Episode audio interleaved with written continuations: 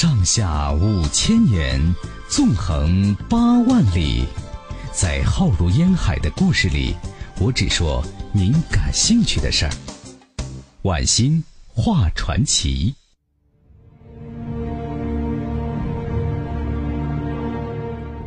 通过阅读这本书啊，我们可以更加清晰的知晓同盟国的核心秘密。什么秘密啊？说二战期间，纳粹和美国曾共同实施驱除共产主义的战略。事实上呢，如果德国和同盟国之间已经达成了某种协议，那么希特勒的逃亡就是一个所谓令人振奋的结果了。希特勒呀，曾经在柏林地堡中说啊：“如果我活着。”那么，苏联、美国和英国之间永远不会有冲突，他们会为消灭我而团结在一起。然而，如果我死了，他们就再也不可能保持一致了，矛盾就会纷至沓来。而当这一刻来临的时候，我必须活着，继续领导德国人，带领他们从失败中重新振作，并取得最后的胜利。如果大家都认为我死了，那么德国只能幻想胜利了。如果我们呢知道，想当年这几个资本主义国家呀，最高元首已经形成了一个反共产主义的势力圈，而且希特勒呢就是其中一个毋庸置疑的领袖，那么要挽救他的生命就是必然的了，他的逃亡啊也就不那么难以理解了。另外呢，希特勒与美国的商人和银行家们呢签订了很多重要的金融经济合约，这为一批人呢带来了巨额财富。而这些人在二战前后都一直支持希特勒，比如说通用汽车公司、美孚石油公司等等。显而易见的是啊，在这个背景下，希特勒是这个错综复杂的利益网中不可或缺的一员。那么有人可能会问了：这个希特勒有可能已经逃亡了吗？一九四五年四月，在柏林地堡中，在希特勒呀不着一丝痕迹的永远消失于世界舞台之前，究竟发生了什么呢？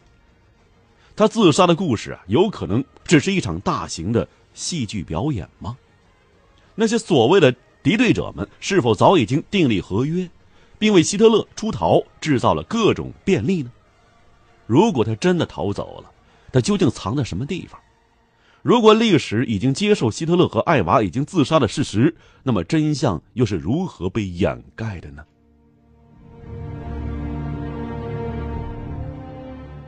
为了解开这个二十世纪最匪夷所思的历史谜团，阿贝尔·巴斯蒂一直在孜孜不倦的在寻找新的证据、材料、档案等等。他的那本书啊，叫《他欺骗了全世界：希特勒死亡之谜》，里面就摘录了有关文件和亲历者的回忆录，列举了多位证人证言，公开了大量的美国联邦调查局解密文件，从而证实希特勒并没有在一九四五年自杀身亡。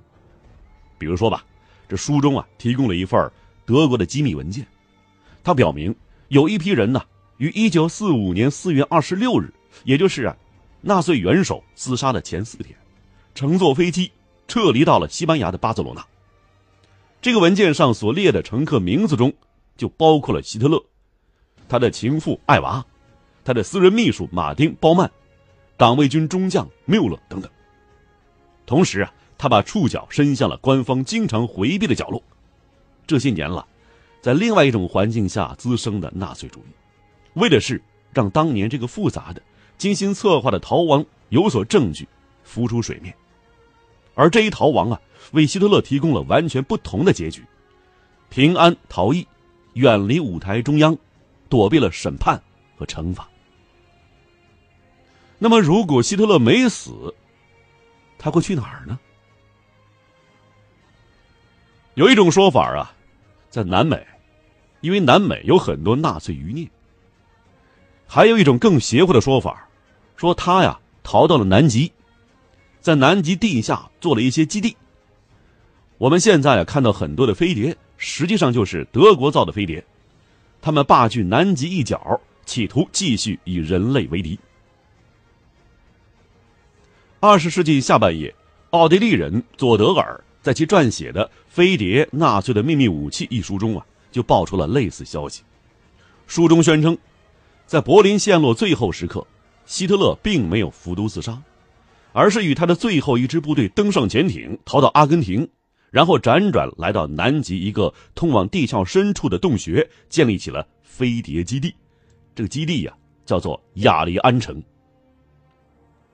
一九四五年，德国战败之后，盟军在受降德国海军的时候，吃惊的发现，有五十四艘德国 U 型潜水艇和六千多名技术人员以及科学家，竟然呢从纳粹的海军名单中莫名其妙的失踪了。这些潜艇究竟去了哪儿？他们是否在秘密运送某些绝密的研究成果呢？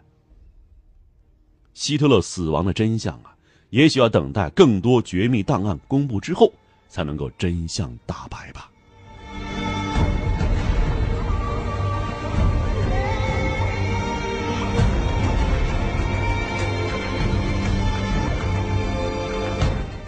说完了德国的希特勒，再说一说意大利的墨索里尼啊。意大利呀，在二战中犯下的恶行的确不如德国。而且还经常出现败仗的情况，军事素养和装备啊都不是很高，再加上一直以来啊频频的闹出玩笑，导致严肃的战争都被染上一层搞笑的氛围，也真叫人无语了。为此呢，对于墨索里尼的下场，人们普遍呢不是很关注，毕竟啊，战场上的意大利身影不太多，反而是不停的惹出麻烦，使得希特勒呀给他擦屁股。但是这墨索里尼的下场却的确很悲惨。一九四三年五月，英军将全部德意法西斯军队赶出非洲。七月，英美联军登陆西西里岛，盟军反抗法西斯侵略战争的胜利曙光已经开始显现。墨索里尼呢，陷入内忧外患的煎熬之中。他把意大利国家的命运捆绑在了德国法西斯战车上，战争的惨败。使意大利陷入崩溃的深渊，一时间呢，民怨沸腾啊！国内反法西斯运动不断，人们痛恨墨索里尼，正是他把意大利引向绝路。意大利法西斯统治集团内部啊，在一片反对声中分崩离析了，包括意大利国王埃曼努尔三世、陆军元帅巴多格里奥、外交部长西亚诺。这个西亚诺呢，而且还是墨索里尼的女婿，他们呢都在暗中策划推翻墨索里尼的统治。七月二十四日夜，在意大利中断了四年的大法西斯委员会复会，会议决定恢复有民主议会的君主立宪制，并通过了将墨索里尼的全部权力重新交还至意大利国王的决定。二十五日，国王埃曼努尔召见了墨索里尼。就告诉他，你被解除一切职务了。随后呢，他被装进一辆救护车押走。到此啊，墨索里尼才如梦初醒般的明白了自己已经成为阶下囚了。二十七日，新上任的意大利总理、原陆军元帅巴多格里奥宣布解散法西斯党。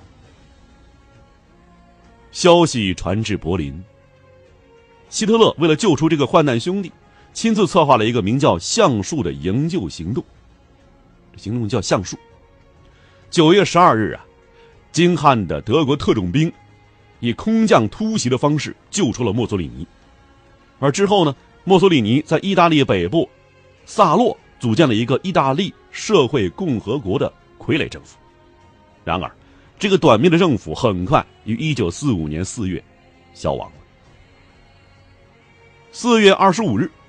感到大势已去的墨索里尼和他的情妇佩塔奇离开了米兰，逃往瑞士，结果在东哥附近被意大利解放组织游击队给逮捕了，当时就被这个手提机枪给解决了，给打死了。死了以后啊，尸体被运往米兰的雷罗托广场示众，人们不断的往他尸体上啊吐唾沫，甚至啊有的妇女还在这个墨索里尼尸体上撒尿。人们呢还在他这个僵硬的尸体上啊插上了类似国王结账的法兰西三角旗，对此进行嘲讽、嘲笑。后来啊，这尸体还被倒挂在广场上的这个一个这个加油站旁边。据说呢，墨索里尼的脑浆子不断的从这个头部右侧的伤口里鼓鼓的流出来。值得一提的是呢，他的尸体后来被运往了米兰大学的一家医院。美国军方的医生啊，从他的头脑里头取下了一些脑组织，而至今呢，这个脑组织啊还被放在华盛顿伊丽莎白精神病医院进行研究保存。这想来啊，墨索里尼的悲惨结局，也当真是令人倍感伤感。